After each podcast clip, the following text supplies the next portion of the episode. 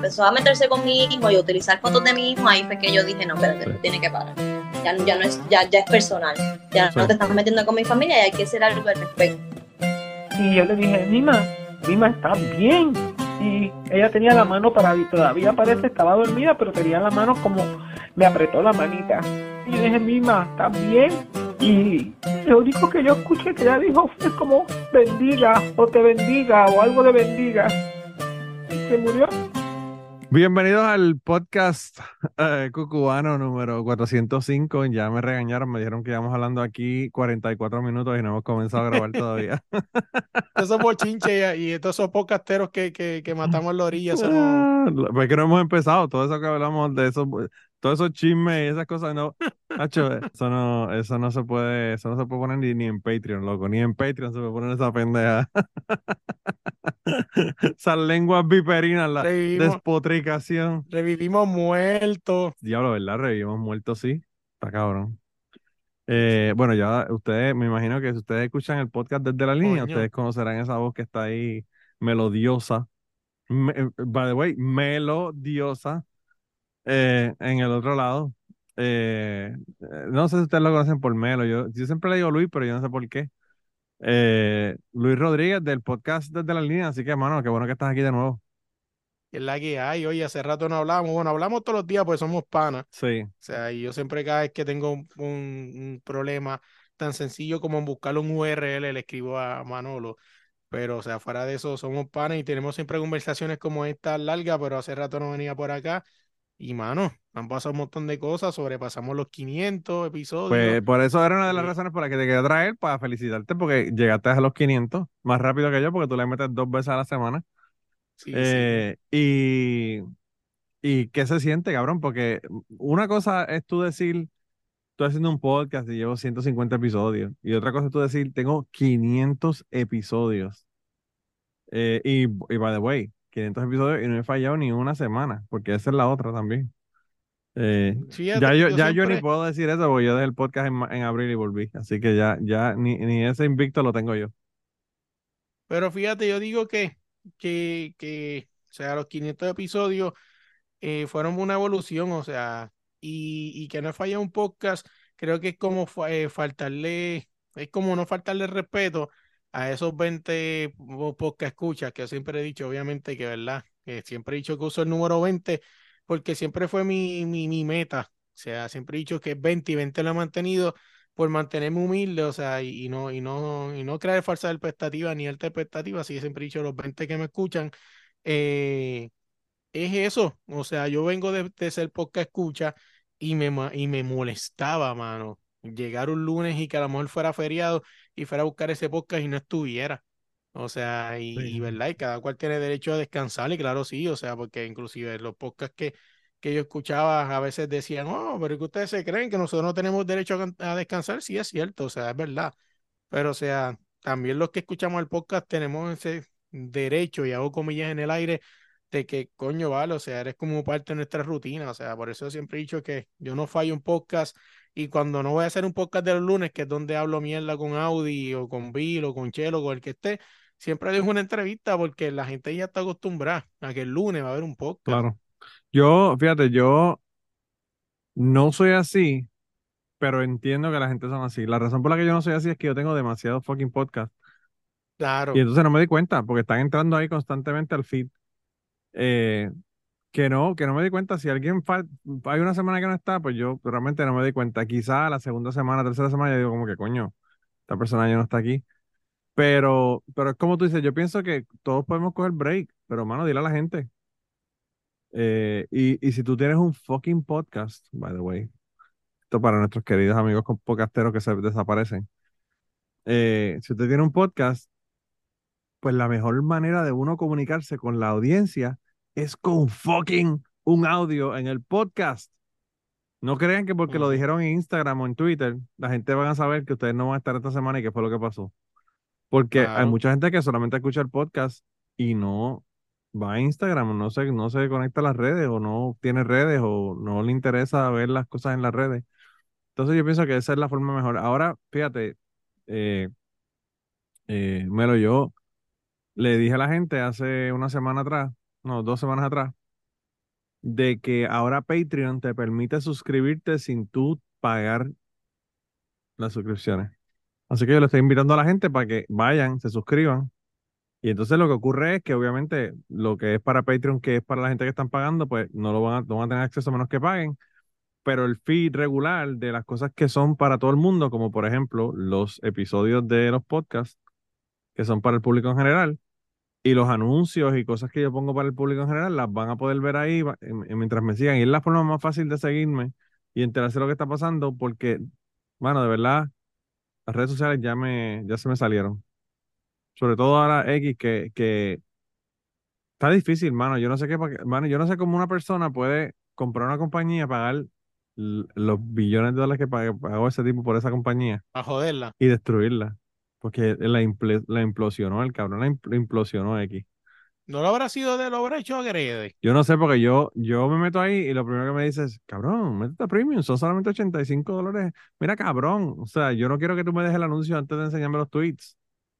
¿Verdad? Digo, ahora son tweets, ahora son posts o whatever, yo no sé cómo se llama la mierda, porque ya no es Twitter, ¿verdad? Pero, pero sí, sí, o sea, las redes sociales, escuché un podcast, un episodio de un, de un tipo que estaba hablando sobre las redes sociales y hablaba de las interacciones sociales de nosotros con la, con las redes sociales. Y decía que la manera que nosotros actuamos en la vida real cuando interaccionamos con otras personas depende de la red social que usted más usa.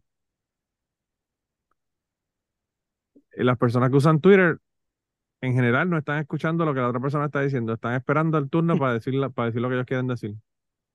Las personas que usan Instagram siempre están buscando dónde se van a sacar las fotos, dónde van a... O sea, no- la interacción no es voy a ir a la mesa de Melo. Eh, mira, el diablo, al lado de la, de la mesa de Melo hay una, un arreglo floral bien cabrón para sacarme una foto para ponerla en Instagram. Entonces, a veces tú piensas que la, la- tus cambios de personalidad son cosas que ocurren en Internet, pero no, el Internet dictamina cuáles son tus cambios de personalidad y las cosas de cómo tú vas a interaccionar con la gente. Y eso yo no lo había pensado hasta que, hasta que escuché este tipo que, by the way, publicó un libro hablando sobre esto. Entonces, pues tú sabes, es como que, no sé, es mejor vivir la vida real. Eh, ayer, por ejemplo, ayer Estamos grabando esto el día después de, el mismo día que grabé el, el episodio con Agustín. Estuve en el concierto de Kiss y grabé la primera canción cuando comenzaron, cuando salieron. Y, y that's it. Saqué fotos obviamente de mi hijo y toda la pendejada que nos pintamos la cara y toda la mierda. Pero había gente que estuvieron el concierto completo viéndolo a través del teléfono. Y yo digo, puñeta. ¿Para qué tú vas a ir a un concierto a verlo por el teléfono? Para eso te vas. No es lo mismo que yo hice con, con Luis Miguel. Yo fui la oportunidad de ver a Luis Miguel el weekend pasado y yo grabé quizás la, la primera de las canciones que más me gustan, o sea, pero lo demás lo, lo, lo pasé abrazando a mi esposa, whatever, o pasándola con ella o comiendo, porque no sé qué tienen los, Yeah. no sé qué tienen los hot dogs de, de los estadios que saben cabrones, Sí. pero así de caro te los clavan también los No, cabrones. mano, yo pagué, yo pagué 8.50 por un hot dog. Ah, yo pagué, yo pagué en el Capitol Arena de Washington DC Ah, no, ya olvídate, nada eso más es la mucho más caro. así y, Mucho más caro. y papi, yo pagué por dos refrescos, dos nachos y cuatro hot dogs, 85 pesos. Con 10 pesos de descuento porque tenía la tarjeta de Capitol One, pero como Eh, quiera, diablo, 75 es duro. Diablo. Sí. Sí, te crees que estabas en Disney pagando por No, pagando no, nada más escucha, nada más escucha Washington DC, ya se Sí, te, ya uno sabe que está jodido, sabes. está jodido. Pero, viste a Luis Miguel, ¿cómo estuvo? ¿Cómo está la voz? Dicen que tenía la voz jodida. Sí, está jodida. La verdad, el caso es que Luis Miguel, este, mi esposa me dice, se te cayó un ídolo. Y yo, no, porque cuando tú tienes expectativas bajas, o sea, que es algo que aprendí de Manolo, o sea, tú no, tú no te, tú no te esperas nada, o sea, pues sí, o sea, tú tienes expectativas bajas. Y si te impresiona, pues dices, coño, qué cabrón. Oh my God. Así hubieron canciones que, que él las balbuceaba, un ejemplo, empezaba suave, suave, Sí, como que las balbuceaba sí.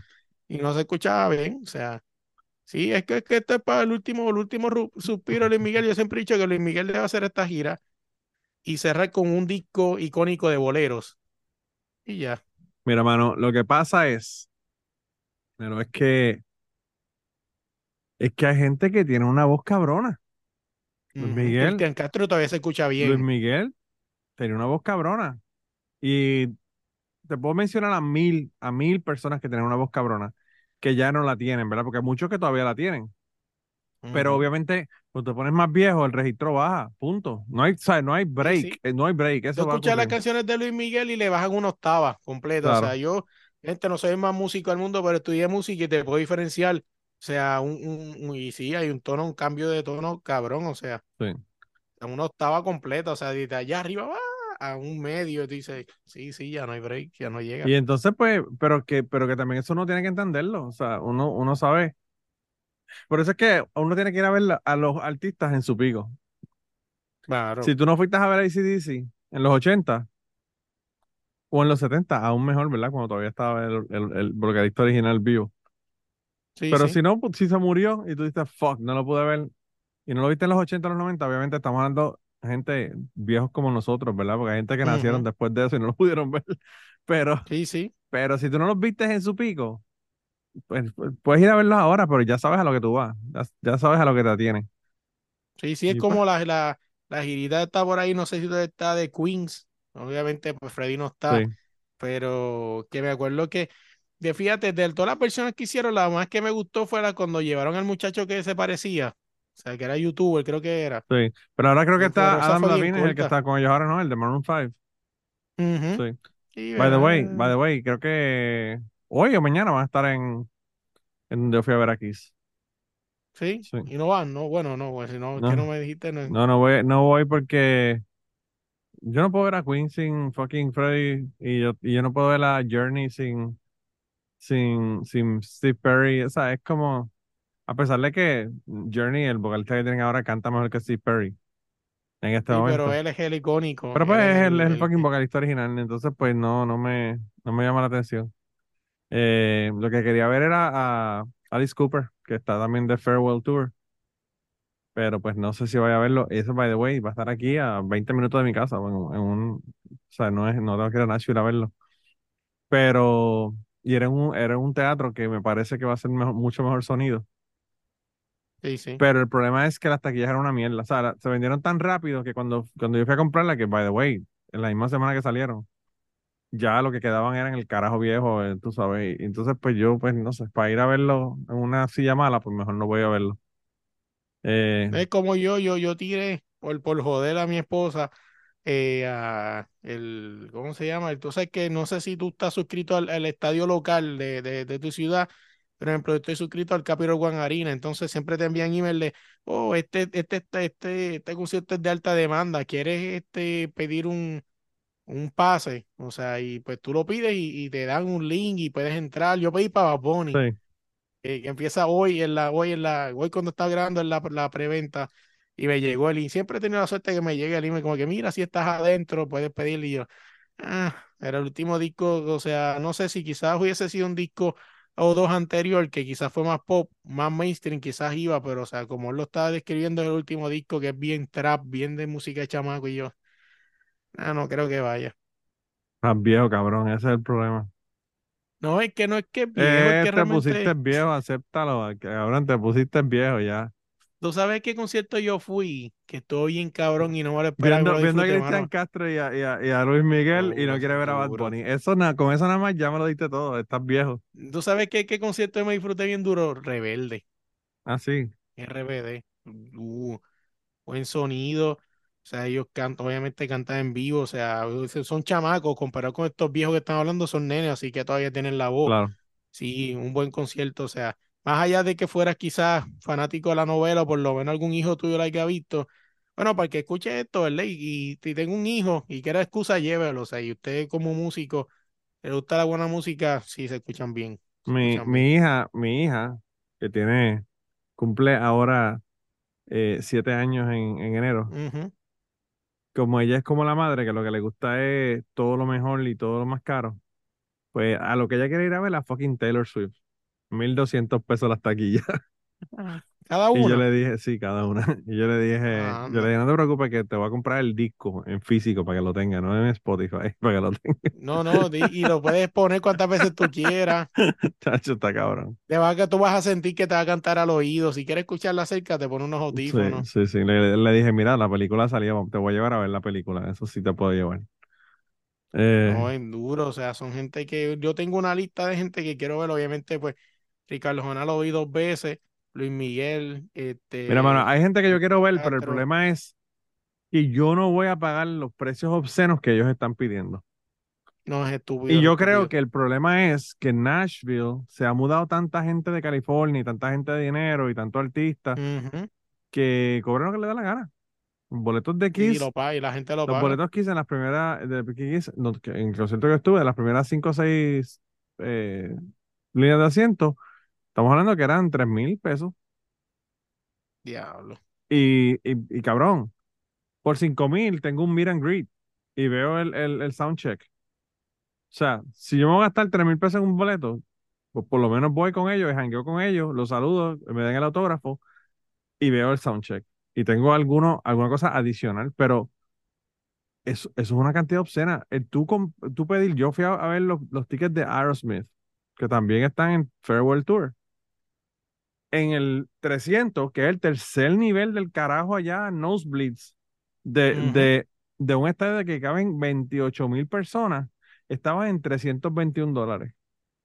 Es estúpido. Yo dije, yo no voy a pagar 321 pesos para verlos por una fucking eh, pantalla porque no, no están tan pequeños que no los voy a poder ver. Como yo, este, el último concierto que me queda este año es el Romeo. Sí, Sí, Romeo. También está bien azul, estúpido. También Aventura, también bien estúpido. O sea, está hablando más o menos lo mismo.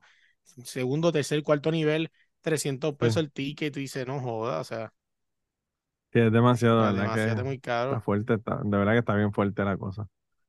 Eh, y yo, pues, Sí, como te dije, yo no voy a, yo no voy a, yo no voy a pagar esos precios, tú sabes, por principio, ¿verdad? Porque podría sacar el dinero y pagarlo, pero es que por principio yo no voy a pagar esos precios por esa gente. Fuck that shit. O sea, es como que se vayan al carajo.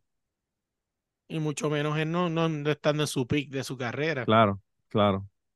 Eh, y pues, a pesar de todo, ellos, tú sabes, van a, van a ir el, es la última vez que lo pueden ver porque van, se van a ir, o sea, es el, es el tour de, de despedida.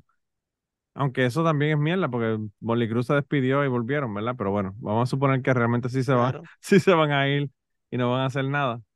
Eh, pues realmente, tú sabes, eh, no hay break. Eh, no, no los vale, no los vale, aunque sea la última oportunidad de uno verlos a ellos. Eh, Mejor lo sigo viendo en YouTube y ya. sí, lamentablemente, ¿verdad? Porque pues no es, es una mierda. Mira, y entonces, ¿has ido a Puerto Rico últimamente? Voy ahora en diciembre al torneo. Tú sabes que yo he ido estos últimos dos, dos años a Miami a cubrir el torneo del 3x3 Sí. AmeriCup. Y este año va a ser por primera vez va a salir de Miami. Al fin, corazón por fin, va para San Juan en el distrito T-Mobile. Así que de una vez visitaré el tan prestigioso y, han- y hablado eh, distrito T-Mobile que no he ido. Y pues ahí esa, ese weekend tengo un par de cosas que hacer. Bueno, el, el torneo es de viernes a domingo. Pero ese sábado tengo doble jornada, pues tengo el torneo y también voy a cubrir el concierto de los Rivera Destinos que hacen el Ah, Coca-Cola también. Wow. Y ese, No, ese, ese es en el Coca-Cola y es ah, para todo, el- para todo público o es solamente para mayores. No hay que que es la ver, ¿verdad? polémica, Vamos a ver la qué, polémica que hay en el, que en el, en el esa venue. señora esta. Eh, se metieron en aguas Sí, sí. calientes porque, porque supuestamente, Me pusieron a cambiar a última hora y mucho menos por una, por una, ¿verdad? Por una influencia política que yo creo que al final del día, o sea, no sé. mira, A mí me gustaría, fíjate, yo nunca, bueno, nunca no creo que sí entrevisté una política, pero no, no le bajé fuerte, o sea, nos fuimos hablando de otras cosas un poco más sencillas, porque era la primera vez, pues la muchacha era nice y pues realmente pues era legisladora, ¿entiendes? No es como que quizás era legisladora de un pueblo, ¿entiendes? Que no es como que quizás tuviera mucha influencia, pero, pero yo no pudiera entrevistar a un político, bueno, pues yo le preguntaría tantas cosas. O sea, que yo siempre he dicho que una de las personas que yo quisiera entrevistar político así, Alejandra, Alejandra Lúgaro, Alessandra sí, pero eso es Lúgaro. porque te la quieres ligar, cabrón. No, no, pues la primera pregunta que le haría, obviamente le preguntaría sobre todo, La o sea, primera pregunta, preguntaría, la primera pregunta que le vas a hacer, ¿usted podría enseñarme sus tetas? no, no, fíjate, la primera pregunta que la, no pregunta porque la llevaría pues, por el flow desde la línea, pero le haría esa pregunta de, de yo creo que Molusco se la hizo, pero o sea, si ella, si, que, ¿cuál fue su peor error en su campaña? Sí. Estoy casi seguro que fue decir que era atea. Sí, pero tú sabes que, que yo pienso que la contestación que ella dio fue la mejor contestación que yo he escuchado en mi vida. Claro, Todos los cabrones que robaron eran, han jurado eran cristianos. cristiano, claro. Entonces, ¿de qué, de qué, de qué te vale a ti tú tener una persona que los estás escogiendo por su fe, supuestamente, y que después la persona resulta que, que, que es un pillo, que roba, que hace, tú sabes, corrupción y todo lo demás? Eh, mira, mira la, nuestra querida religiosa Tata Charboniel y mira cómo que, todo lo que pasó. O sea, ella, ¿no? Y, y este, y este nuevo, este nuevo partido, este, eh, ¿cómo se llama? Este, ¿cómo se llama esta gente? ¿cuál? El di- Dignidad, di- di- di- di- Proyecto dignidad, Dignidad. que yo digo, mi pregunta es, ellos, ellos que aspiran a, al, a, a, ¿verdad? gobernar el gobierno, pero mi pregunta es, ¿ellos gobernarán también como gobiernan sus iglesias? O sea, porque Bueno, esa es una buena pregunta. eh, me imagino que sí, sin pagar taxes, como la Ujú, Sí, porque iglesia. ellos no pagan, pero te van a poner a ti a pagarlo. Claro, claro, sí. Eh, no, yo, fíjate, yo no sé, yo no, a mí la política ya se me sale, pero, pero realmente, eh, cuando Lugaro hizo el comentario ese de que ella era atea, eh, un montón de gente dijo que no iba a votar por ella, pero ella le dio la contestación correcta. Hay mucha gente que son totalmente cristianos y, y están todos en la cárcel por corrupción. Y tú sabes, y by the way, Lugaro, Lugaro es otra que se ha beneficiado un montón de trato del gobierno y un montón de cosas. Y Claro. sabes que eso, yo creo que no hay nadie en Puerto Rico que esté corriendo para un puesto político y que no esté, tenga algún chanchullo, alguna cosa, o haya hecho en su proceso de, de, de, de su, de llegar hasta la posibilidad de tu correr por un puesto político, no tener un contacto y algún chanchulleo con, con el gobierno ya, tú sabes. Bueno, dicen que, que, que este señor del coquí cogió su par de pesos y se desapareció y nunca volvimos a saber de él, el moreno este. Dijo que, dijo que cogió los chavos y coqui coqui y se fue para el carajo. Sí, sí. pero yo me acuerdo que yo le di el endoso, me acuerdo. Ah, sí.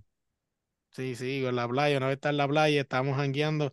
Y es la mejor manera de tú coger a chamaquitos borrachos. Era fue- se lo firma ahí al final del día. Ya tú le estás dando el endoso y ya. Sí. Yo hace tanto tiempo que no, Rogelio, Rogelio yo hace tanto tiempo que no voy a, que no voy a Puerto, que no sé de Puerto Rico de la política, ni he participado de la política, que realmente, eh, yo creo que, bueno, yo, cuando yo me mudé para acá, loco, quien había acabado de ganar las elecciones era Sila María Calderón. Imagínate. Imagínate el tiempo que hace que yo llevo aquí. A veces uno, Sí, la hizo, hizo comunidades especiales. especiales, tremendamente, tremendamente especiales. Eh, to- todos los políticos de Puerto Rico tienen alguna pendeja. Si no es pitar a la basura en las comunidades especiales, si no es este, eh, la, la- ¿cómo es que se, cómo es que se, las ágratas, los ágratas, si no es, tú sabes, siempre hay una, una frase, una pendeja que, que dicen, eh, Rosselló haciéndole muecas a, a Melo Muñoz en el debate. Eh, no sé, yo, yo pienso que no hay nada, no de ninguno de los partidos hay algo que valga la pena para Puerto Rico. Y eso me da una pena brutal porque pues realmente entonces ¿qué vas a escoger? No vas a escoger nada, no hay nada para escoger. No, Mm. sí, y, y es triste porque en verdad no hay nada. Entonces, los que llegan di que no, con la nueva política es la misma basura. Y al final del día yo no sé, la gente Te vas te vas a dormir, te vas a dormir como César. sí, sí, llega al Mm. poder y, y se vuelven brutos. O sea, mira Alejandro García Padilla fue el tipo más, m- el, el gobernador más mierda que ha pasado por los tiempos y ahora el tipo en la radio es una lustre. O sea, el tipo es Einstein, o sea, Bueno, a mí me gusta porque tenía todas las todo- soluciones. todos los, todos los políticos después que salen tienen las soluciones de cómo van a resolver el, país. Claro. Ah, Bueno, Acevedo Vilá fue la misma cosa.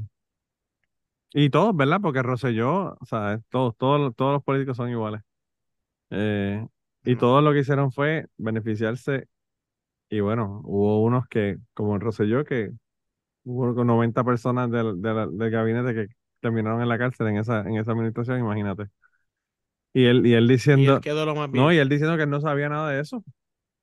Y yo como que cabrón, pues tú eras bien mal administrador, bien mal, bien mal gobernador, porque si, si hay 90 personas que merecen estar en la cárcel, que fueron a la cárcel, y tú no lo sabías, pues realmente o tú no estabas ahí o yo no sé qué carajo tú estabas haciendo, jugando golf o qué.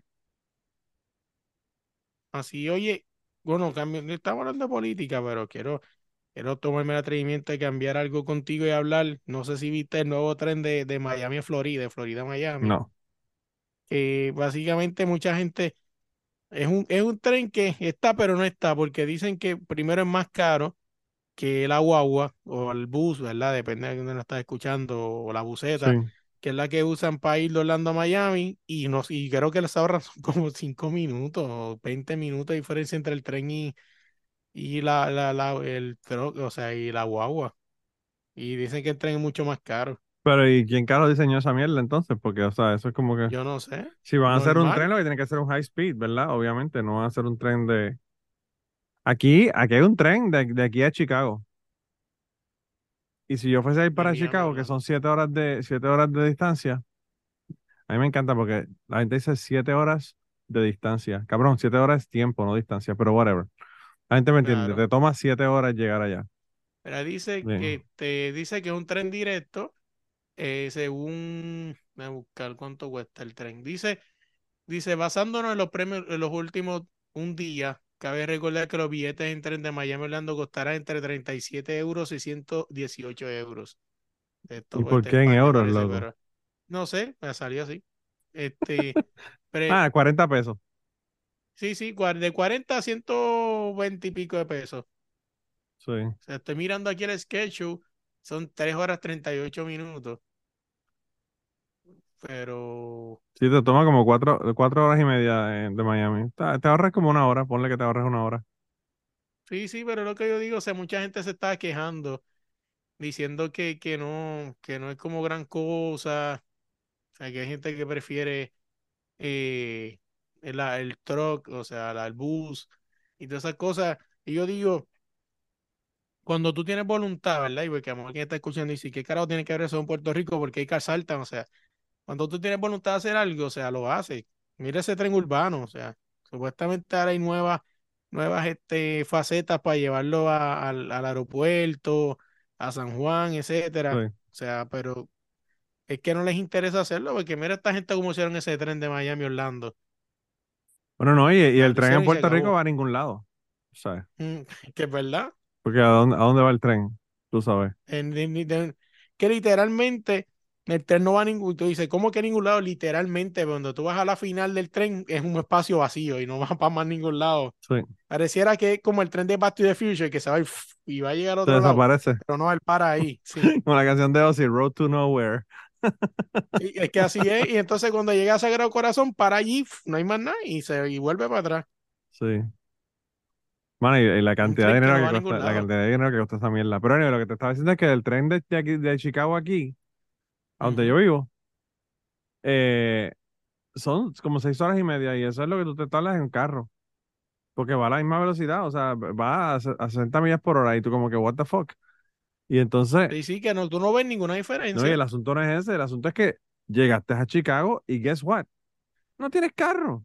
Si te vas en el carro, tienes carro y puedes ir a sitio y, y- y mo- y moverte, Claro. ¿verdad? Sin tener que coger un Uber o coger un taxi o lo que fuera. Entonces es como que una estupidez tan grande de, de, de, de uno coger el tren. No sé.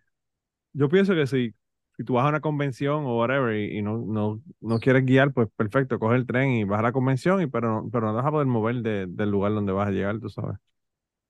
Eh, sí. porque te va a costar un montón de dinero el, el, el tú estar moviéndote. Eh, Es como yo que voy a Orlando este viernes, bueno, bueno, estamos grabando esto, y yo voy a coger y voy a tener que guiar un Uber para el del, del, del MCO a- al, al aeropuerto, sí, de- del, del, del MCO del aeropuerto, del MCO al, al, al hotel, y son mm, como 20 minutos. Tú sabes que 20 minutos en Uber, depende del día, depende de la hora, pueden ser desde 15 pesos hasta 60. sí, Depende cuando lo cojas. sí. Ah, y si el carro tiene a Mickey Mouse al frente, te cuesta más caro porque tienen que darle un, un licensing fee a, a Disney, tú sabes. Tacho, mano. Pero loco, tú te la pasas viajando, cabrón. Tú siempre estás en un sitio diferente, no jodas. Es, es como que la, la, la, la, y oye, y no, y para la gente que, que crea que, oye, este me lo está billete, lleno de billetes, no, están bien lejos de la realidad. O sea, no, no es eso, pero es, es como que, no sé, como que no es algo colocar al dedo, es como el mismo desde la línea que, que ha hecho que eso pase, o sea, y, y yo siempre he dicho que que las redes sociales hoy en día, pues quizá mucha gente dice, oh, tener números. Y hoy en día las redes sociales están tan desarrolladas que ya los números casi no importan. Sí. O sea, cuando la gente, la gente está bien equivocada, la gente dice, ah, mira esta página con, con 2000 followers, como es desde la línea, pero tú buscas el reach, el reach desde la línea no baja de 20, Sí. 1000. O sea, y ha llegado a 100 en algún momento. Al final del día, eso es lo que a la gente le importa. Cuando la gente dice, enséñame tus números. No, de 100 mil followers. No, no, no, no, no, esos no son, esos no son. El reach. Y Wow. ahí es que ellos te dicen si te van a dar el break o no. Porque, pues, tú puedes tener 100 mil followers y el reach sea 100 mil, pues 100 mil no es que no sean malos. Pero, o sea, no es lo mismo tú tener una página de 2000 followers y el reach sea de 60. Tú dices, eh, ahí están los números porque eso no miente. Sí. Los followers sí pueden mentir, el reach no. No, no, y hay personas que te dieron follow porque son amigos tuyos y nunca te oyen, o tú sabes, hay, hay- hay- yo estoy seguro que es como, como la, como la gente en Twitter que te siguen en Twitter. ¿Tú sabes cuántos Ujú. bots tienen, que- tienen que tener las cuentas mías de, de los podcasts de Twitter que me siguen? Así es. Mujeres que son, tienen dos posts y son ellas en ropas menores. Y, y realmente yo nunca he entendido por qué ellas hacen esa pendeja, ¿verdad? Porque, ¿qué es lo que están sacando de eso, ¿verdad? Eh, Ni idea. pero pues me siguen y yo como que esto obviamente es un fucking bot. Obviamente lo abrieron la semana, hace una semana. Tiene dos posts, son en inglés. Los dos posts son anunciando un OnlyFans que tiene. Entonces me, me ponen a mí. Y lo que están buscando me imagino que tiene que ser para que yo, para que yo lo empiece a seguir, para que entonces mis seguidores vean, digan, diablo, Manuel está siguiendo tal persona. Tú sabes, y estos seguidores vayan allá. Pero no entiendo cuál es el, el, el, el propósito realmente. Es una, es una estupidez realmente. Eh, Mm. Pero es como tú dices, es como tú dices, tú puedes tener un montón de gente que te, que te le dieron like a una página y que no han vuelto a verla más nunca desde el, de- desde el día que le dieron like. Eh, y pues, y yo no sé, también hay redes sociales que están muriendo, o sea, Facebook ya, mano, yo no sé, Facebook, yo nunca entro, ¿verdad? Pero cuando entro lo que hay son tres anuncios y un post, tres anuncios y un post, tres anuncios y un post. Y yo digo, ¿a qué carajo la gente viene aquí a ver anuncios, tú sabes? Pero, Y hablando de, re- de RD, ¿habrá, ¿habrá en la historia un crecimiento y un apagón tan grande como Trends? ¿Habrá sido la historia dices- alguna red como tú esa? dices threads, el de, el de, El de el, sí, el Twitter Great Value. sí. Yo no sé, pero se, se suscribieron millones de personas el primer día y ya nadie, yo ni, yo no he ido. Yo ni- Yo entré y, y, y los primeros días, como pues la, todo el mundo estaba en la, en la, en la fiebre, se seguían, te seguían, se seguían, se Sí. te seguían. Yo el primer día saqué como 500 followers y después yo dije, ah, y vi que el iPhone estaba, necesitaba abrir espacio y dije, Trends para el carajo. Y la volví a abrir en estos días porque se metieron 100 followers, no, y yo, eh, déjame darle un breakcito, a ver. Yo la tengo, pero, ¿sabes qué es lo que me, me jode de, de Threads? Que yo no ¿Qué? puedo verla en el fucking web browser, browser de la- del web. Está hecha para, como Instagram, está hecho para celular. Sí. Y me molesta, pero en Instagram tú lo puedes ver y puedes, tú puedes interaccionar Sí, sí, hacer pero- cosas en el, en el, en la computadora. Eh, y yo, Twitter y eso, yo no lo veo en el teléfono, yo lo veo en, yo lo veo cuando lo veo, entro, entro al, al website, ¿verdad? Y lo veo desde allá. Entonces, pues no, no, no, no, no es appealing para mí porque pues, lo tengo en el teléfono y tengo que verlo en el teléfono. Eh, pero sí, yo, a mí me ha seguido un montón de gente, prácticamente toda la gente que me sigue en Instagram me siguieron, un montón de gente de, Twitter que me empezaron a seguir porque pues, yo puse que me había entrado Threads en Instagram y me siguieron. Pero yo creo que nadie está usando Threads ya. Yo creo que no. Y sí, yo la volví a abrir porque me empezaron a seguir unos cuantos y yo, pues, eh, déjame ver, pero es que aburre, mano, en verdad, yo no le veo Yo creo que, yo creo que Twitter y bueno, Threads por añadidura porque es, es lo mismo que Twitter. eh, perdió el appeal cuando dejaron de que fueran 140 caracteres. Porque yo, una de las cosas que más me jode es decir, abro hilo. Cuando yo veo lo que dice abro hilo, yo digo, ah, ok, pues ya no tengo que leerte. Gracias por decírmelo para no leerte. Porque yo no quiero leer 27, 27 eh, tweets explicándome que fuiste a, a un restaurante y te trató mal el, el, el server, ¿verdad? Y lo mismo, y lo mismo con los, con los, con los tweets que ahora los tweets tú puedes ponerlos, no tienen límite, tienen un montón de fucking, ah, digo, obviamente tienes que tenerlo pagando, ¿verdad? A Elon Musk, pero puedes tener por lo que le dé la gana. Y hay, hay tweets que yo los veo que parece un fucking libro. Y yo como que de esto perdió toda la esencia de lo que era Twitter. Pero, no sé. Fíjate, yo la tengo, ¿tú sabes por qué yo tengo trends? Y aquí le voy a dar un truquito a la gente que quizá a lo mejor no sabe. Trends de como al ser una página novela y mucha gente no hace caso, hay mucha más posibilidad de sacar entrevistas y josear entrevistas porque como nadie escribe en los posts de los artistas, imagínate que tan apagado está esto, por ejemplo, tú puedes buscar un artista que a lo mejor normalmente tuviera 10.000 comentarios y tiene 100. Sí, Y dice, coño, 100 sigue siendo mucho, sí, pero 100 es mucho más fácil que te leas que a mis 10.000. claro. El problema es que no Y lee, el problema es que no lee threads y por eso no los veo, aunque sean 100. claro, no, bueno, también puede pasar lo mismo, pero que es lo que yo digo, este, o sea, puede pasar eso, o sea, que, que sí, que te, bueno, que tú me preguntas, ¿y te ha funcionado? No, no sacado una entrevista de thread directamente, pero pues creo que es más fácil quizás hacer que el, El approach. el, el approach con el artista. Sí, pues yo no sé, yo, como yo entrevisto y hablo con gente normal, no artista, pues no te sé Sí, decir, sí. porque yo no, No, y fíjate, aunque tú no lo creas, mucha gente cree que, que, ¿verdad? Y eso lo podemos hablar un momento. O sea, sí, obviamente es gufiado tener artistas y todo eso, pero en verdad a veces hasta las mejores conversaciones son con personas que, que, que están empezando, o sea, que a lo mejor son artistas noveles o que no claro, tienen mucha trayectoria porque tienen esa pasión y te van a contar todo sin tapujos. O sea, ya cuando tú te das con un artista grande, oye, ojo, he tenido artistas grandes que se han destapado y han sido bien sinceros, como Alex Sinte, o sea, Alex Sinte no se guardó nada. sí, Pero, o sea, pues, aunque todavía no he tenido uno que yo te diga, "Ah", porque si no, yo no tengo pelo en la lengua, te dice yo fulano de tal, sí, fue un cabrón, pero no le he tenido, gracias a Dios, ahora y toco madera. Bueno, tuve a uno, al, al que nunca le dieron el verify en Twitter, pero, pero de ese tipo yo aprendí. O sea, pero este, no he tenido un artista así que fue un, un cabrón conmigo, pero, pero sí, o sea, a veces, eh, a veces sí, Mira, o sea, mano, no, el problema es que a veces los más cabrones son los, los, los más insignificantes. no, así es, bueno, depende. Bueno, no, pero hay mucha gente insignificante que se ven que son la hostia. Ujú. Y entonces, pues tú le dices, mira, hay una muchacha, yo, yo, yo te, yo creo que yo te mandé la, el- el- la interacción que tuve con ella. Una chica que tiene un canal de YouTube haciendo reacciones a cantantes. A cosas. Ella es una, una, una coach vocal que aparentemente es buenísima la cabrona, porque sabe- se ve que sabe con cojones. Y eso es su trabajo, o sea, eso es lo que ella hace, hacerle, eh, es el vocal coach, ¿verdad? Y entonces ella, obviamente con sus conocimientos que tiene, coge y evalúa, qué sé yo, a, a Chabela Vargas o a Juan Gabriel o whatever, el que sea. Y le, dice a la gente, por favor, el video X de este video, pum, de Juan Gabriel, por ejemplo, y ella va y lo, lo analiza. Me encanta, me encanta su canal, yo lo veo y lo sigo. Entonces yo le dije para que viniera al a Cucubano porque me interesa su, su background de cómo salió, cómo se le ocurrió este, este, esto, hacerlo. Ella, yo creo que es argentina, pero vive en España. No sé, es, una cosa, la, la nacionalidad y, y la residencia de ella es una cosa bien, bien extraña que yo no la he entendido. Esas cosas me, esas cosas me dan curiosidad, ¿verdad?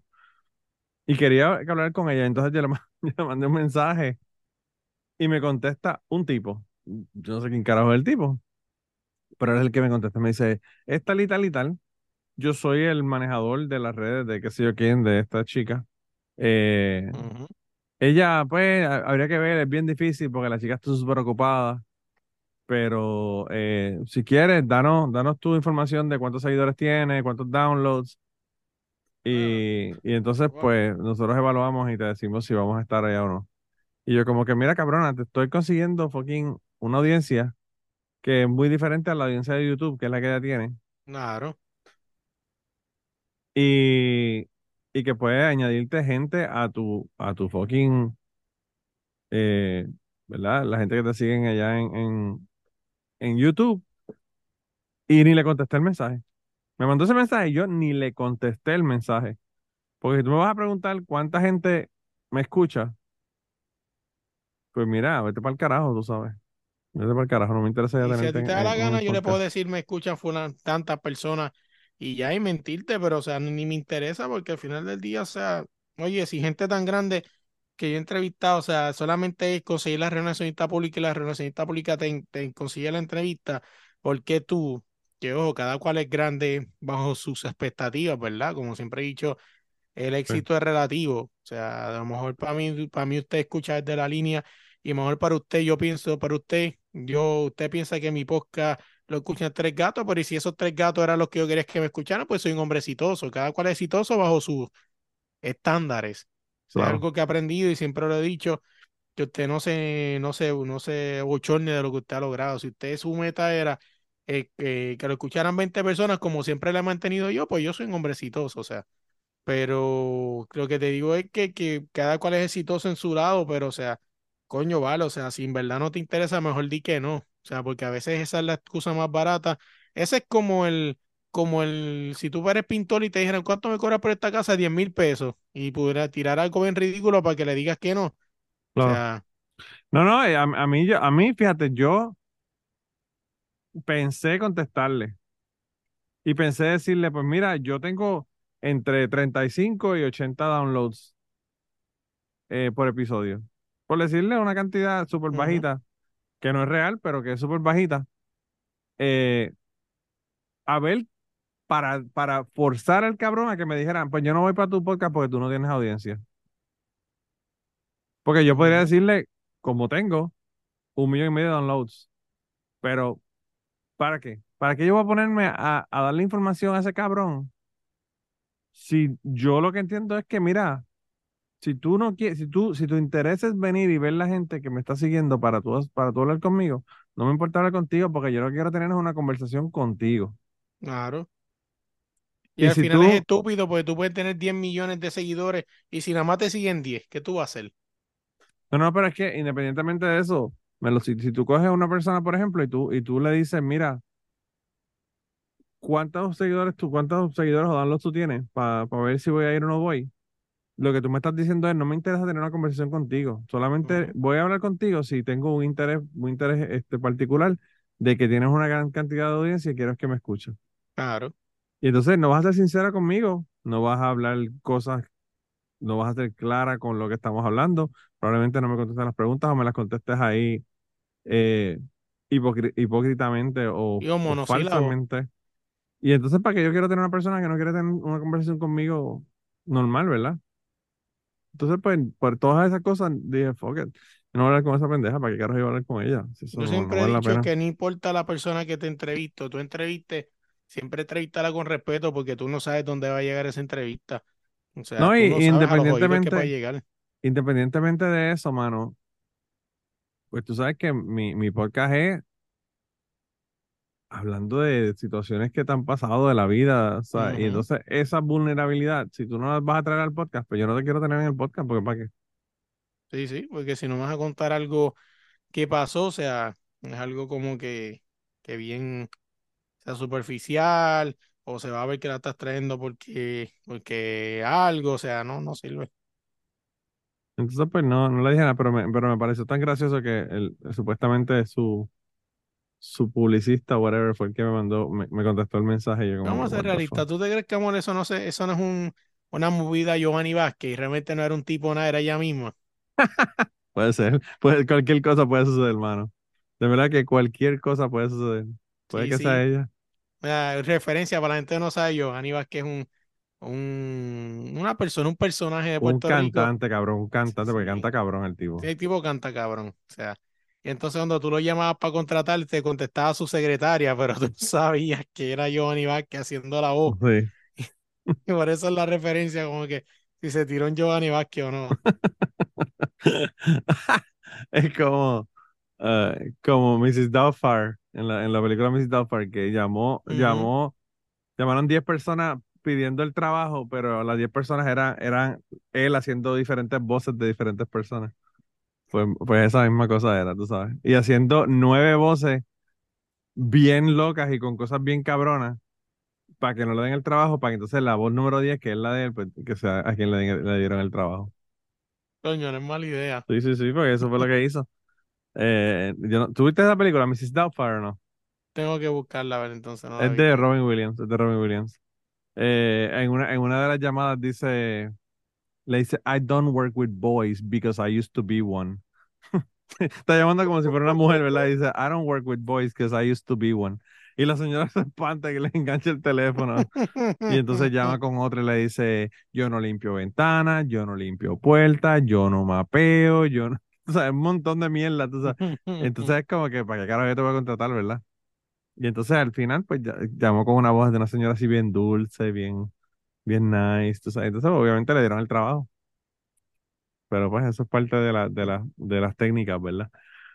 Todas las técnicas que la gente, que la gente hace, ¿ves?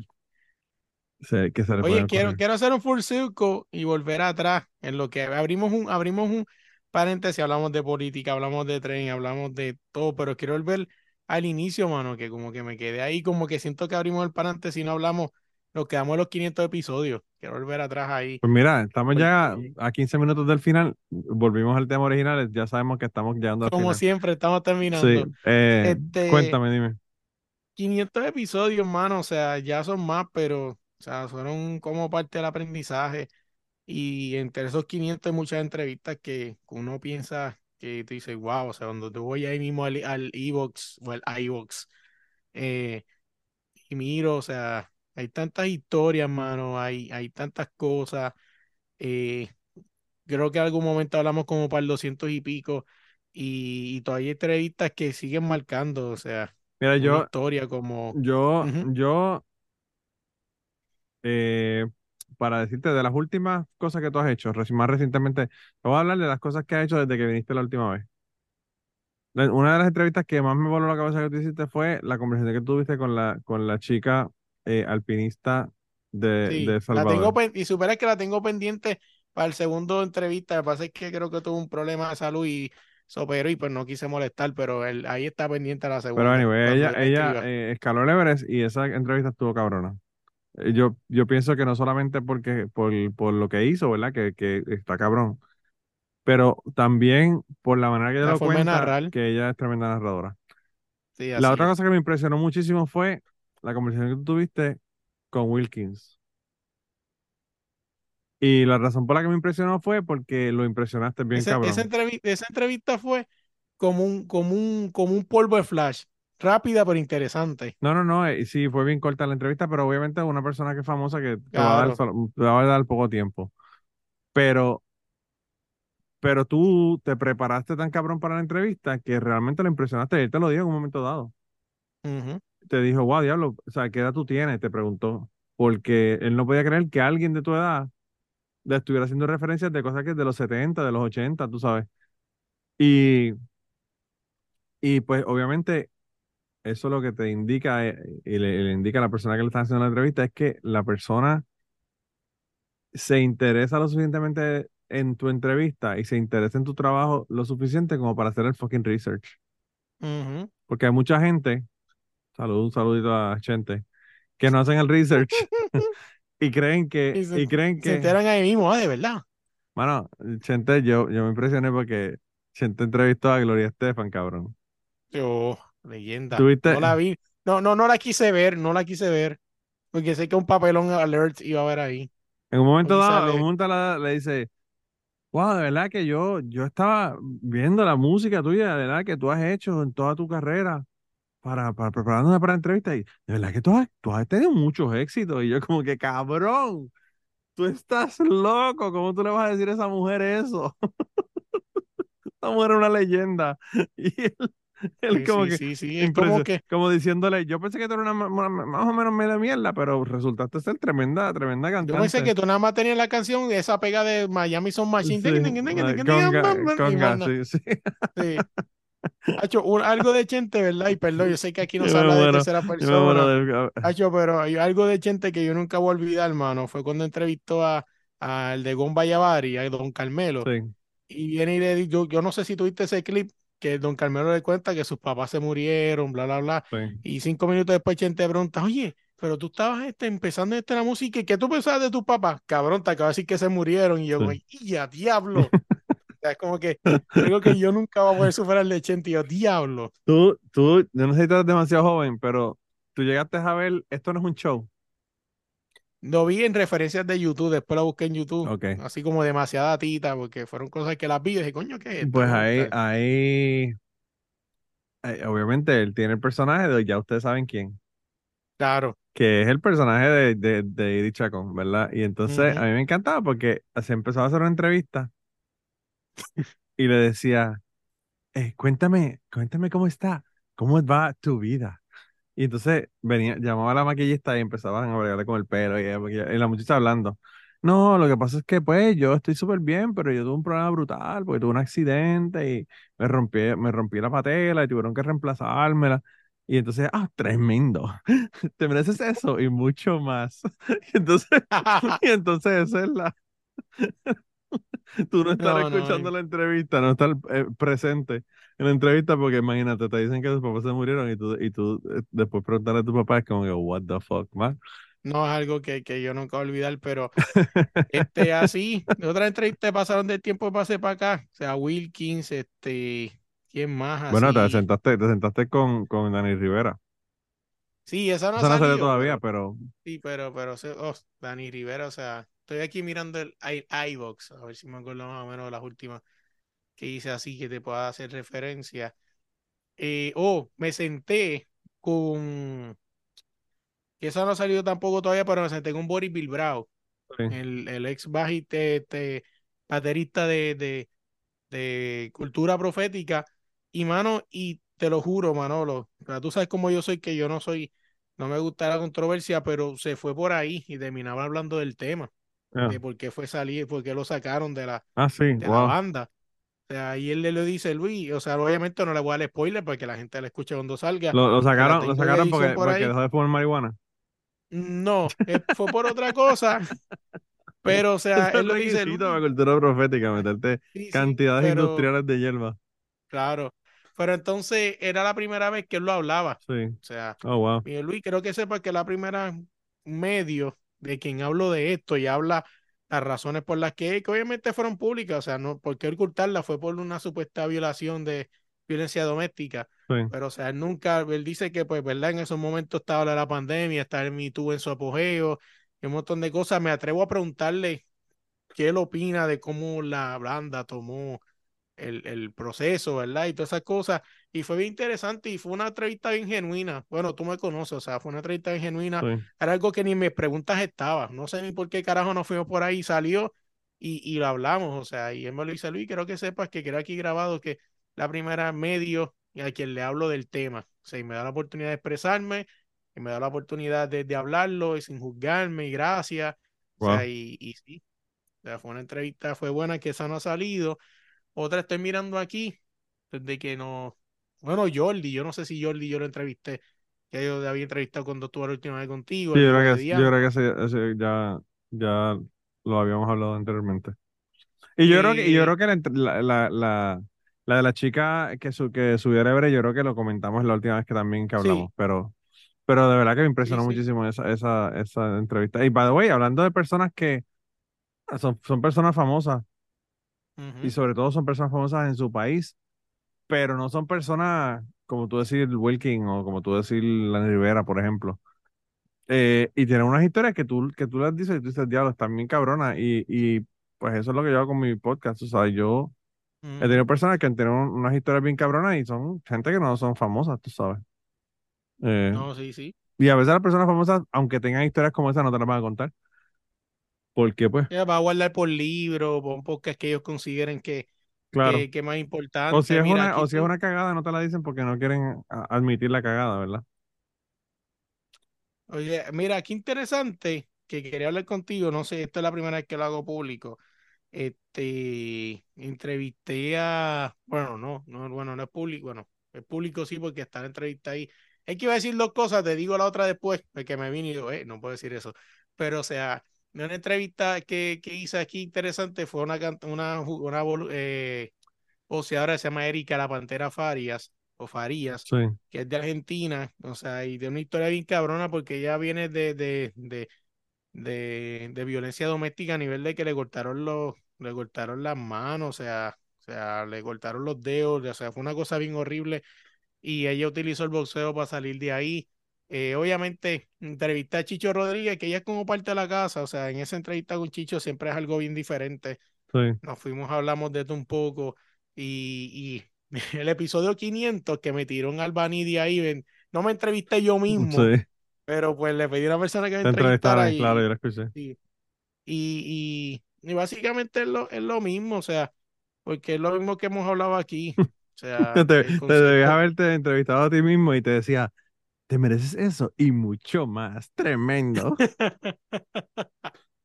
Pero, este, sí, o sea, 500 episodios es algo que, que no se da todos los días, o sea, va a llegar los mil, ¿verdad? Si es que llegan, o los 2000, pero esos 500 siempre recogen, esos 500 como como la banda cuando graba su primera vez su, su, su disco, que recuerda esas historias, quizás todos esos tropiezos, quizás este ahora pues es mucho más fácil hacerlo, pero o sea, sí, 500 episodios yo, no son fáciles. Yo de verdad que yo estaba bien, bien, bien deseoso de que llegaras al 500, porque yo pensé que en el 500 era que ibas a entrevistar al Invader. Pero no se dio, no se dio esa entrevista del Invader.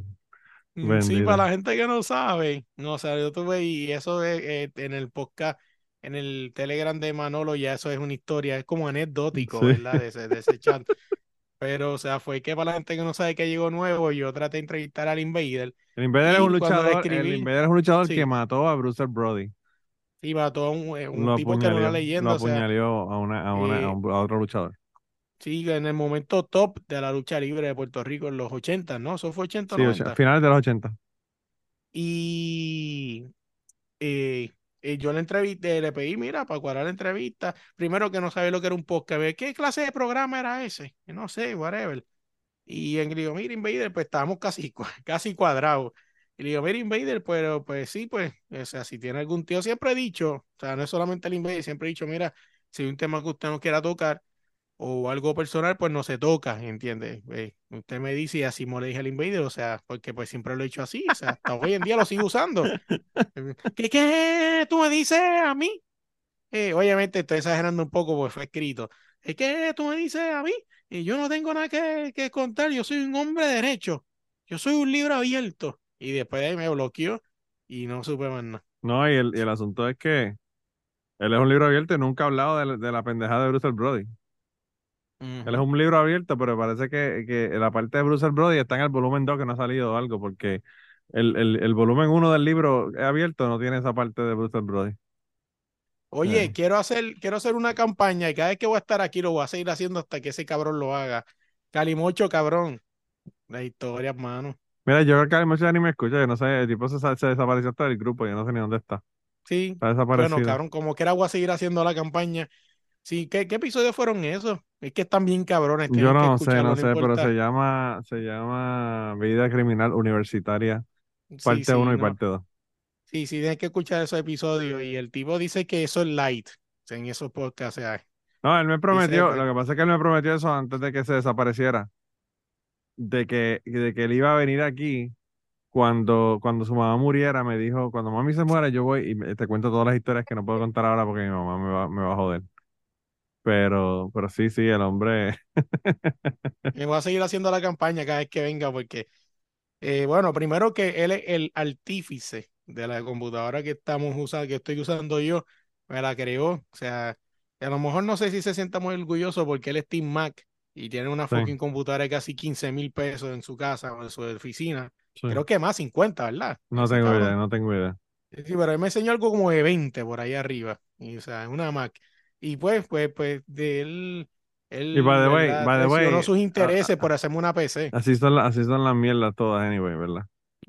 No importa si son de 20 o de 10 o de 5, a, los 5 años no te va a funcionar porque porque los cabrones de Apple te la van a bloquear para que no, no funcione y tengas que comprarte otra. Sí, sí.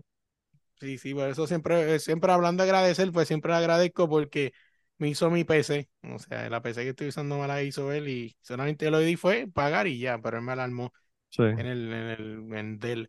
Pero sí, así que cabrón, Calimocho, siempre voy a hacer la, la, eh, la campaña hasta que vuelvas, Pues cabrón. mira, eh, Pero- para, para que tengas una idea, estamos en el episodio 405 y ese fue el episodio 29 y 30. Así que, Imagínate, así que imagínate cuánto tiempo hace de que él estuvo aquí. Eh, para que vea. pero pues, Mira, bueno, tú, ¿verdad? Yo aquí yo siempre tomo este privilegio de meterme como de host en tu podcast. ¿Qué tú quieres hacer para el 500? Ya está cerca para el ahí. 500 lo voy a hacer en video y me voy a hacer una casqueta para que todo el mundo me vea. 3D, 3D. Sí, sí, sí, bien cabrón. No, no sé, porque tú sabes que el, el 400, el 400 fue, fue, fue con, con César y con Ruth, no fue nada así especial, fue volver a... Yo creo que te volver- adelantaste. Yo creo que eso hubiese sido, eso hubiese sido un buen 500. No, yo sé, pero, pero bueno, voy a volver en el 500, pero, pero no sé, no sé, no sé qué va a hacer. Te voy a, te voy a dar la idea. Quizás puede ser un aterrizar. Pero back to the base y tratar de buscar a todos los que estaban Todos yo los puedo conseguir, yo todos, los- todos son mis panas. Los podría conseguir a todos. El problema es conseguirlos a que todos estén juntos a la misma vez. A ver, ya tienen desde ahora, Eso no lo- programando. Eso yo no lo podía hacer cuando estaba grabando autorizar, imagínate ahora. Eh, Desde ahí te, te regaló una idea. Y Quizás el 500 puede y ser un ahora más, y aterrizar. ahora más que autorizar tiene como siete hosts ahora mismo. Así que ya Pero sigue siendo los mismos o han Bueno, cambiado. han, han añadido gente.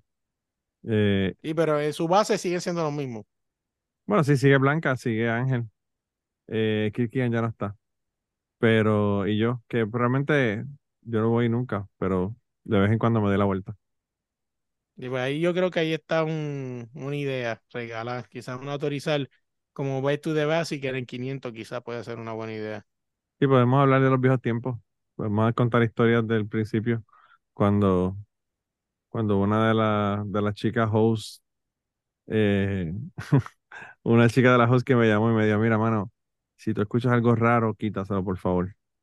Porque nosotros grabamos cada uno por nuestra cuenta en las computadoras individuales nos enviaban los files Ujú. y después lo- los poníamos, los- yo los Sí, ponía lo, todos lo juntos. Eh, y me sí, cuando te voy a enviar mi file, pero cuando te lo envíes, si escuchas algo raro, tú me dejas saber y, y lo arreglas. Y yo, ok, yo pensaba que era que estaba haciendo algo en la, qué sé yo, lavando platos o alguna mierda.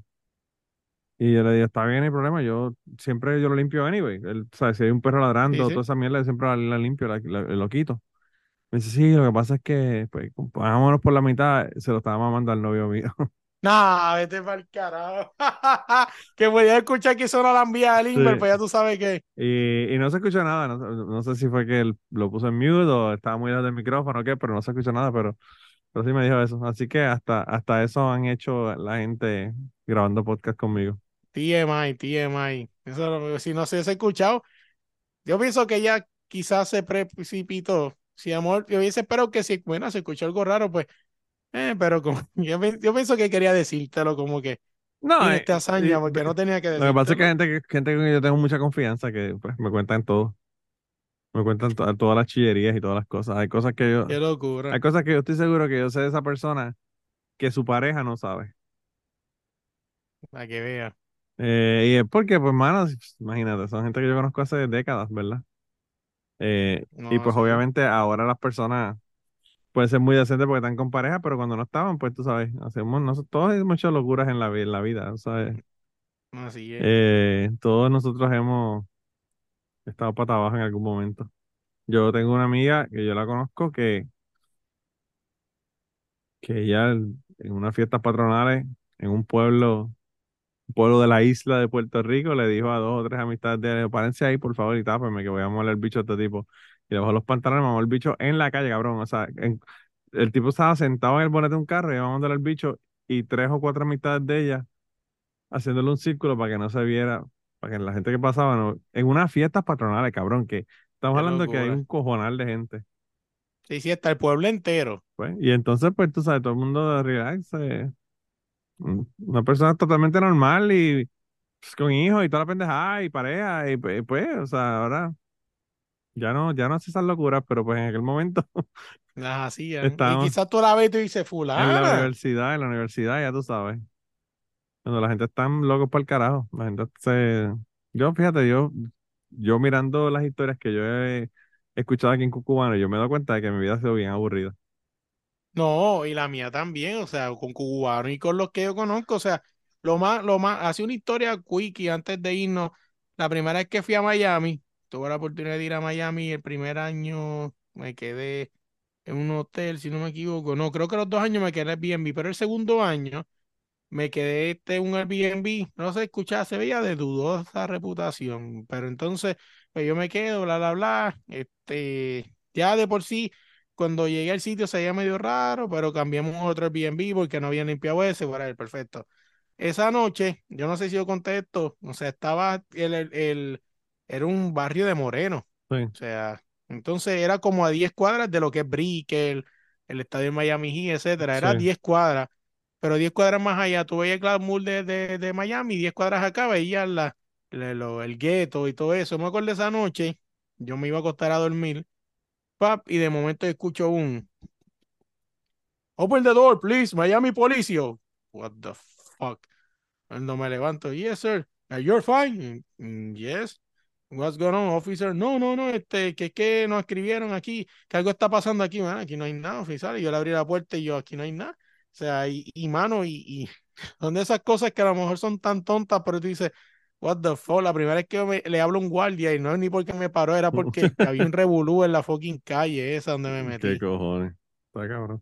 Yo, cuando yo fui a Seattle, que me quedé 10 días en Seattle, yo llegué al hotel. El hotel no era en, en el downtown Seattle, era en un pueblo, un condado que queda justo debajo. Era cerca del aeropuerto. El aeropuerto en el sur de Seattle y era a dos minutos del aeropuerto. Y yo pensé, fuck it. Los- yo me imaginé los, los aeropuertos, cerca de los aeropuertos generalmente hay hoteles buenos. Eh, y el hotel, y el hotel obviamente es un hotel de reputación, o sea, era un hotel de Hilton, o sea, no era una mierda hotel. Y entonces yo lle- llegué al sitio y había un estacionamiento, estaba el hotel y había como un strip mall. Había un restaurante tailandés, había un club nocturno, había uh, unas cuantas cosas en ese, como seis o siete locales.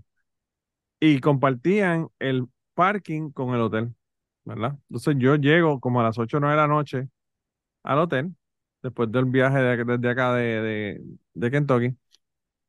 Y cuando yo voy entrando, habían dos mujeres negras, pero, mano, a los puños como si fuera una, una pelea de, de MMA. Una cosa, pero, y la gente haciéndole círculo y gritando. Y, y yo vi eso y yo dije, puñeta, ¿en dónde carajo yo me he metido? Eso era un domingo, yo, yo llegué domingo. Y yo dije, ¿dónde puñeta yo me he metido? Y entonces dije, pues, ¿qué carajo? Dejo el carro.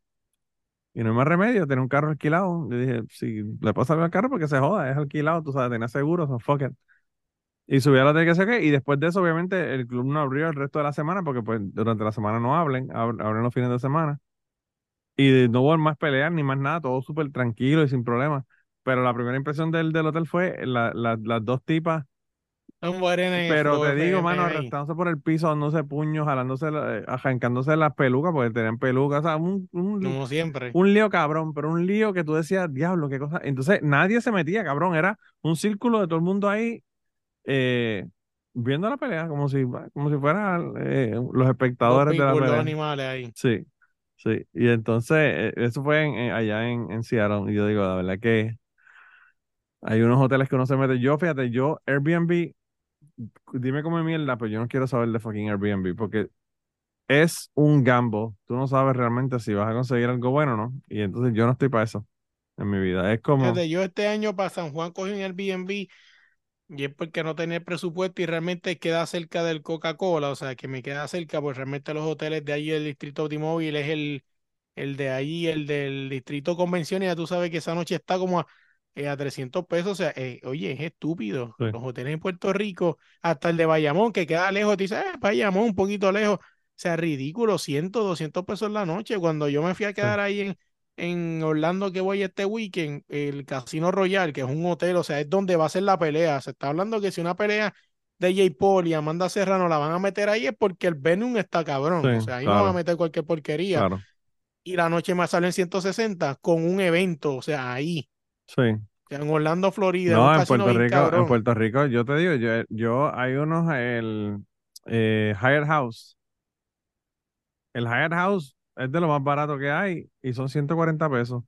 Y el más barato que hay, que sale como en 125 pesos, 120 pesos, es en Bayamón. El Hyatt House de Bayamón. Y yo como que, "Pff, no voy a quedarme en Bayamón, tú sabes. Sí, sí. Pero, eh, de, de verdad que sí, eh, los hoteles en Puerto Rico estaban fuera de liga. Yo, cuando los, los que eran jefes de mi ex esposa fueron a Puerto Rico, se quedaron en, en un hotel, y yo creo que se quedaron en el hotel del aeropuerto porque era el más barato. Y eran 140 dólares por ese hotel. El hotel del aeropuerto, que es un hotel que para mí es fantasma, yo nunca lo he visto ni sé dónde carajo está. Pues yo no sé, yo. eh, bueno, está en el mismo medio de- del, en el mismo medio del, del terminal, tú sabes. Tú subes por, por donde está el correo. ¿Tú sabes dónde está el correo, la oficina de correo? No. Bueno, pues por eso no lo has visto el hotel. Pero es ahí. Sí, pero es que no se ve ni hotel ni nada, o sea, es como que Ah, porque no, no son que- muchos pisos, son como tres o cuatro pisos, ¿sabes? Es un, es un hotel pequeño. Yo, yo, yo tengo, yo tengo un amigo que es fotógrafo, que estaba trabajando por el periódico cuando María e Irma, y él pasó el huracán ahí, y dice que se llevó el techo, y él estaba en el, en el último piso del hotel y sin techo. Tuvieron que salir corriendo para, para abajo para, para poder refugiarse en los pisos de abajo, porque el, el- así que yo no sé siquiera si, yo me imagino que tiene que estar arreglado y eso, pero pues no sé, no sé cómo, cómo fue lo que pasó, pero se llevó un- un- unos pedazos del techo y, y el pana mío estaba ahí sin, sin techo en, en el, en el medio del huracán. Tiene que estar cabrón. Sí, mano, está bien brutal, bien brutal. Porque a él lo mandaron para Irma, para las Islas Vírgenes, y después le dijeron que regresara a Puerto Rico para cubrir. Entonces María, porque, ¿sabes? Se veía que María iba a venir y iba a impactar, pero me imagino que no pensaban que iba a ser tan cabrón como lo que pasó, y lo pusieron en ese hotel para que, para hacer como unas oficinas, ¿verdad? Para ellos, pues, estar este, reportando desde ahí, y se le llevó el techo. Qué locura. Está brutal. Pero mira, mano, dile a la gente dónde te consiguen para irnos para el carajo.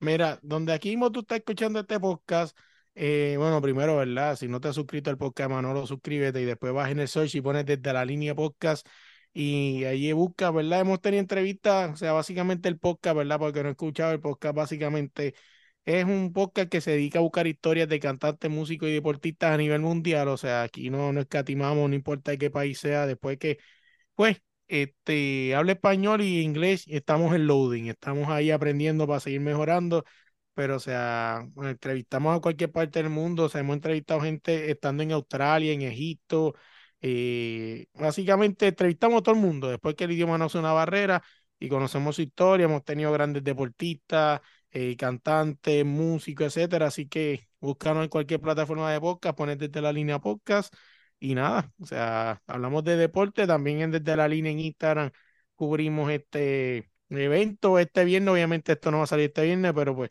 eh, cubrimos la pelea de Amanda, así que cuando usted la vea, a lo mejor pues ya sabe el resultado cuando escuche este podcast, pero pues lo cubrimos y hemos cubierto un montón de sitios, el que sí vas a saber, obviamente, porque a lo mejor esto sale antes, es en diciembre que vamos a estar en San Juan, así que estamos cubriendo el Transporte Mira. Américo para allí, así que va a estar ¿Cuál bueno. es tu predicción de, ah, ya que, ya que cuando la gente escuche esto ya van a saber qué pasa en esa pelea, ¿cuál es tu predicción de quién va a ganar?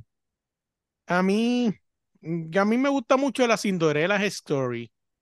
Me gusta mucho porque este, yo entrevisté para el podcast, ¿verdad? En, aqu- en aquel momento, cuando estaba esa semana la pelea, entrevisté para el podcast a Danila Ramos y Danila Ramos es una boxeadora que hay bien pocas como ella. Son de esta gente que aprovecha la exposición de ser campeona del mundo para llevar un mensaje. O sea, ella viene de Brasil Sí. viene de los, de los, de los barrios más pobres de Brasil, o sea, brasileña, ella es mitad brasileña, mitad argentina, eh, boceadora, mujer, o sea, el machismo en Brasil, ya tú sabes, una locura, Sí, me y imagino. ella ha usado la exposición de ser campeona mundial por ir por el mundo, o sea, en estos días fue, campe este, fue campeona del mundo y volvió a su, a su colegio donde se crió, o sea, como campeona del mundo. Wow. Y, y, y fue y les enseñó el título a los nenes, o sea, nenes bien pobres. Y me gusta mucho eso porque ella utiliza su exposición como campeona para llevar un mensaje al mundo de que sí se puede. Y es bien humilde, o sea, bien humilde. si tú me preguntas a mí, eh, eh, Amanda es una gran boxeadora, o sea, Amanda es la campeona de Puerto Rico, siete divisiones, es histórica, eh, pero pues si nos vamos neutral, Amanda ha tenido estas últimas peleas donde quizás ha ido mermando, no sé si son los años, no sé si es la velocidad, no sé si es que ya le están descubriendo el verdad, le, están, están detectando a la Kryptonita como a Batman, eh, como Superman, perdón, pero este, no sé, quizás son los años que la están viendo más lenta y ella va en decadencia, en cambio Danila pues una joven, eh, veremos a ver qué pasa, pero si tú me preguntas a mí, pues lo normal supone que pasa es que pues Amanda retenga en Orlando, Florida, o sea, es como si estuviera peleando en San Juan, Puerto Rico, básicamente. Sí. Eh, pero a mí me encanta mucho la cinturera de la historia, así que para no darle la vuelta, eh, debería ganar la Amanda, pero si ganara Daniela Ramos, obviamente sería una sorpresa para el mundo.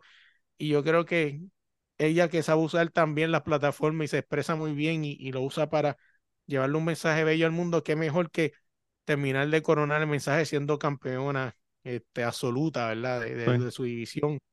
Pero eh, la sorpresa sería Danila, pero si nos vamos por la verdad y nos vamos a una sola decisión, pues Amanda no debe perder esa pelea. Bueno, pues ya ustedes saben si el tipo sabe un carajo no sabe nada. Eh, porque ya saben quién fue, quién fue que ganó la pelea. Y la diferencia es que yo me estoy guayando antes de la pelea y cuando usted escuche esto, yo usted va a decir, este pendejo, mira. Mira, yo no voy a escuchar el podcast porque el tipo no sabe un carajo lo que está hablando. Sí, sí, sí. No, realmente la, la, razón por la que te, te, pregunté es para que la gente viera cuando tú te pones el, el, el gorro de, de, la línea, cómo realmente sabes, sabes de lo que estás hablando. Sí, sí, o sea, y, la entrevisté a Danila y, y mucha gente me ha preguntado, ¿verdad? Este, eh, que el, fanático me dice, oye, ¿por qué no Amanda? O sea, que tú eres antiborico, algo así. No, no es que no soy antiborico, es que me ha dejado en visto. O sea, mira, mano, no puede hacer nada ahí. Mira, mano, a mí lo más que me jode, a mí lo más que me jode de la gente, de los boricuas, es que tú le digas, a mí no me gustan los aguacates y te digan, oh, pero tú no eres boricua. O te le dice, yo le echo ketchup a los pasteles, oh, asqueroso que echándole ketchup a los pasteles. O que le diga, yo pienso que esta persona va a perder la pelea, como yo iba en contra de Coto en todas las fucking peleas de Coto, porque Coto lo que hacía era coger pescosas y sangrar. Eso era lo único. Coto debe haber sido luchador en la época de Bruce Brody y Abdullah de Butcher. Y, porque mira que ese cabrón botaba sangre cada vez que, que, que, que peleaba. Y, especialmente a los últimos años, después de lo de Margarito para acá. Sí. Y pues tú lo veías y tú decías, mano, Coto lo que va a coger pescosas. Entonces la gente se enojaba contigo porque tú le dices eso, pero mira, pues es la vida. O sea, eh, tú tienes que. Tú tienes que ser realista.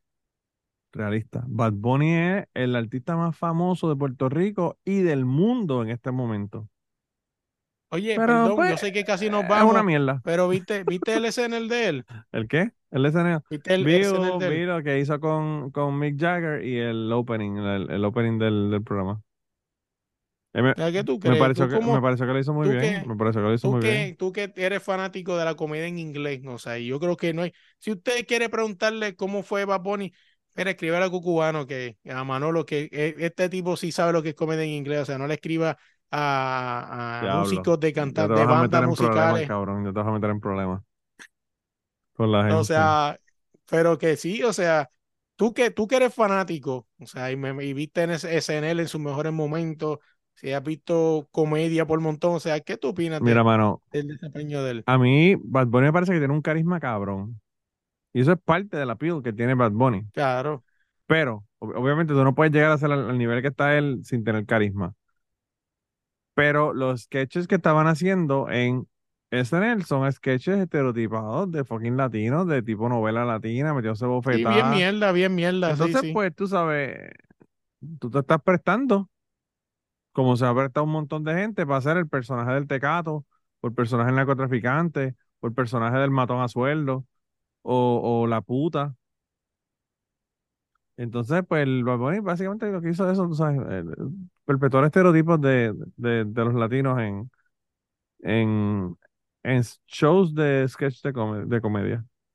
¿Ves que la, la, la, la comedia de blancos O sea, la comedia de gringo, ¿verdad? Por no estereotipizar, o sea, no, no poner un estereotipo, perdón, era la palabra que estaba buscando, este, de blanco o negro, o sea, la, la, comedia gringa, o sea, es bien, eh, tiene mucho estereotipo, ¿verdad? De la morena, what's up, nena, whatever, con la peluca, toda esa mierda, el blanco tonto, drogadito, bla, bla, bla.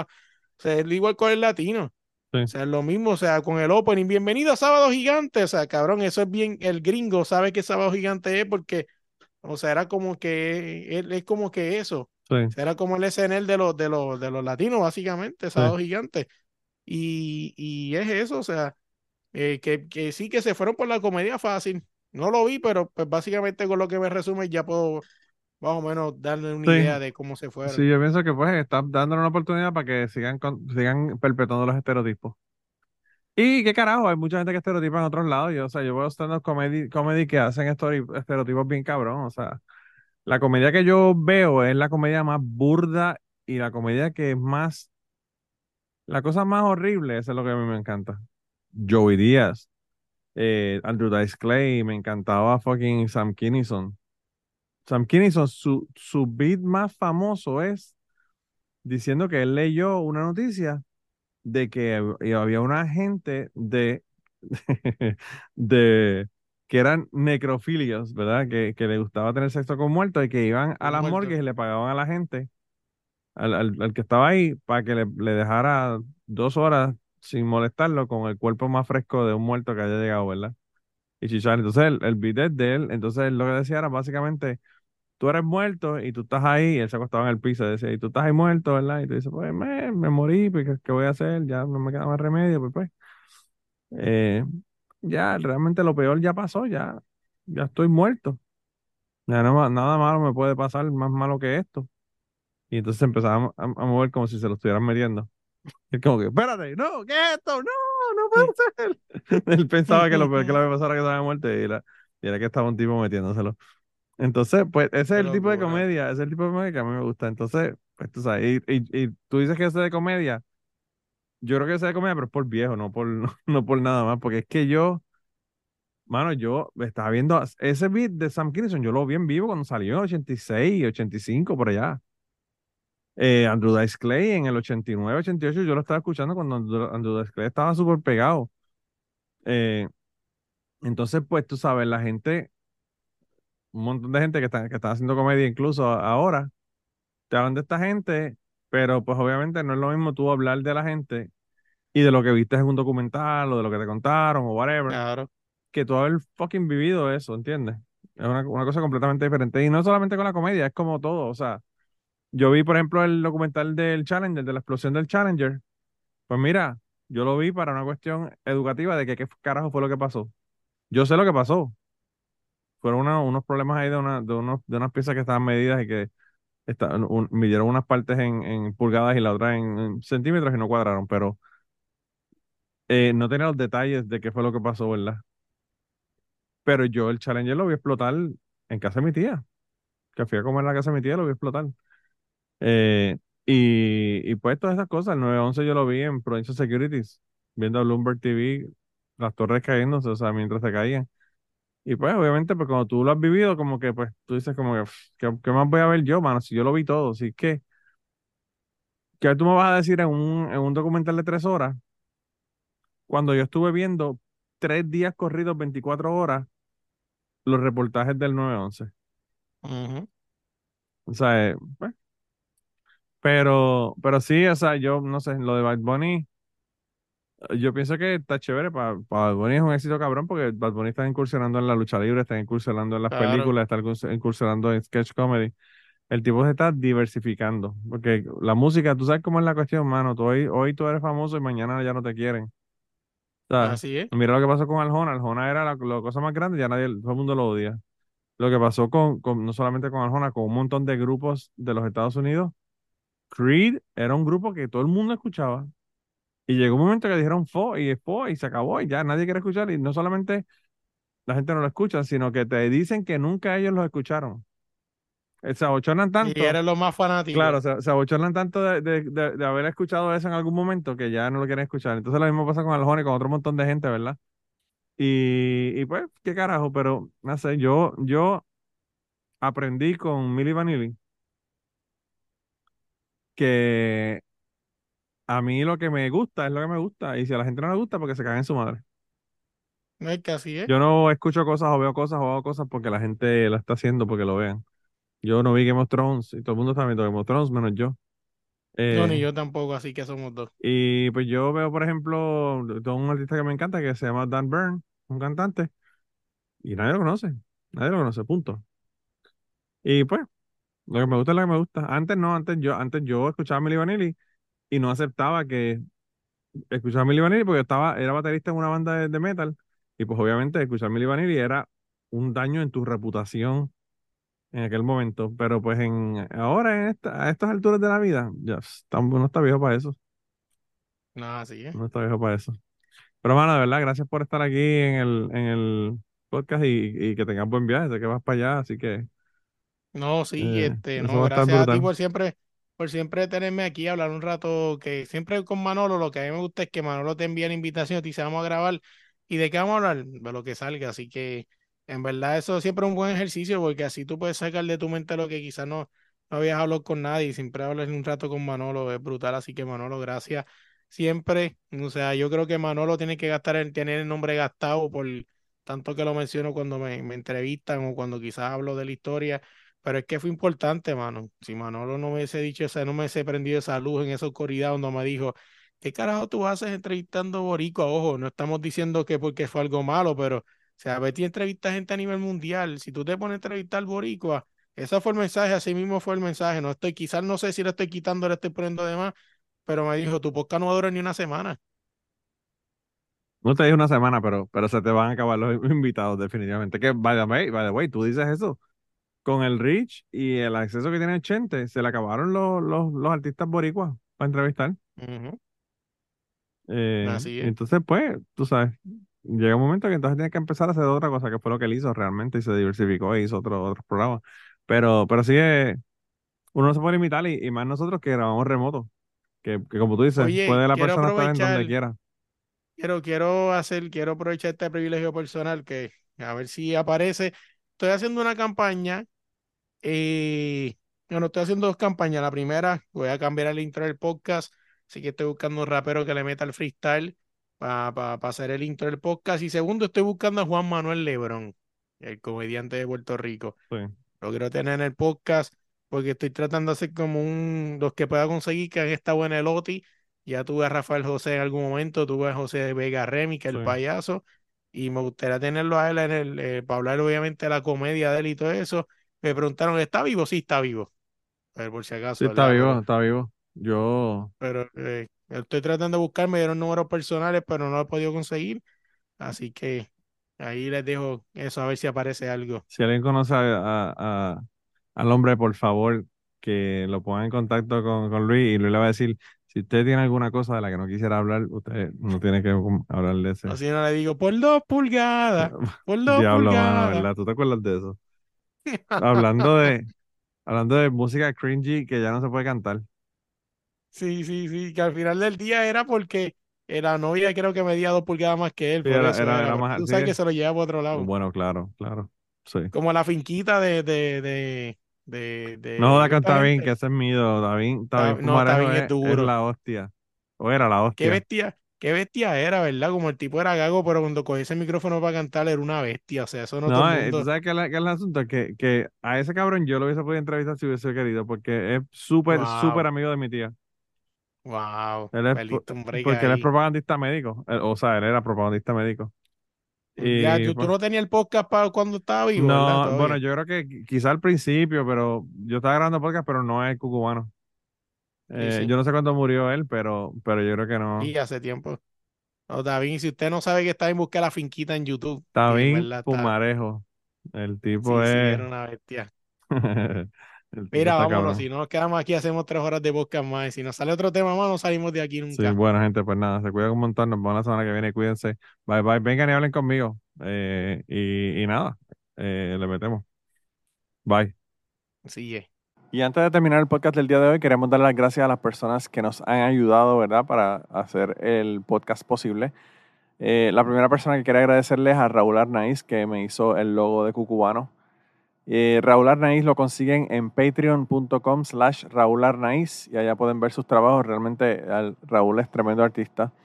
Y además de eso, la canción del podcast la canta Maida Belén con Rafi Lina en la guitarra y Kike Domenech en el 4. Queremos darle las gracias también a ellos por permitirnos utilizar la canción para el podcast. Además de eso, a mí me consigues en patreon.com slash Manolo Matos o me consigues en Twitter como Manolo Matos y el podcast lo consigues como Cucubano Pod. Así que por allá nos puedes enviar mensajes, nos puedes decir eh, que nos quieres contar historias, te puedes autoinvitar a participar en el podcast. Siempre estamos buscando invitados nuevos que tengan historias interesantes, así que no, no dudes en llamarnos si tienes una historia que nos quieres contar. Y nada, espero que pasen una semana increíble y nos vemos prontito.